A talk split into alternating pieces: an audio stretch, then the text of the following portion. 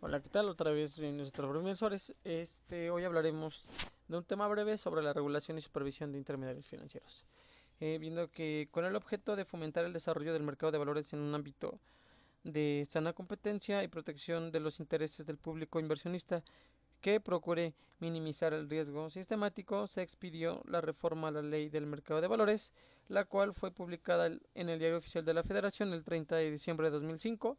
Esta ley regula a los participantes de dicho mercado, así como las obligaciones de las personas que operan con valores y facultades, perdón, facultades de las autoridades que lo regulan.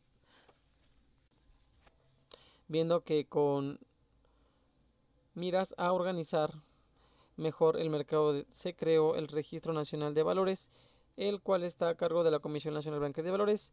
En él son inscritos los valores objeto de oferta pública. Si bien la compra y venta de valores puede realizarse por cualquier persona, la intermediación con valores inscritos en el Registro Nacional de Valores solo se puede proporcionar por entidades financieras autorizadas para actuar como intermediarios del mercado de valores, los cuales son institutos de crédito, casas de bolsa, sociedades operadoras de sociedades de inversión, afores, sociedades distribuidoras de acciones de sociedades de inversión y entidades financieras autorizadas para actuar con el referido carácter de distribuidores.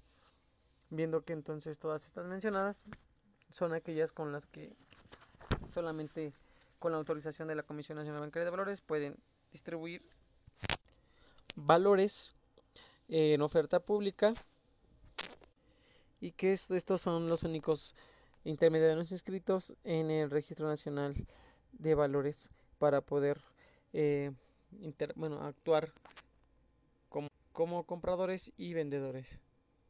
En el siguiente podcast hablaremos de las instituciones de crédito y de las casas de bolsa eh, con, en relación con la información basada en el mercado de valores gubernamentales en México.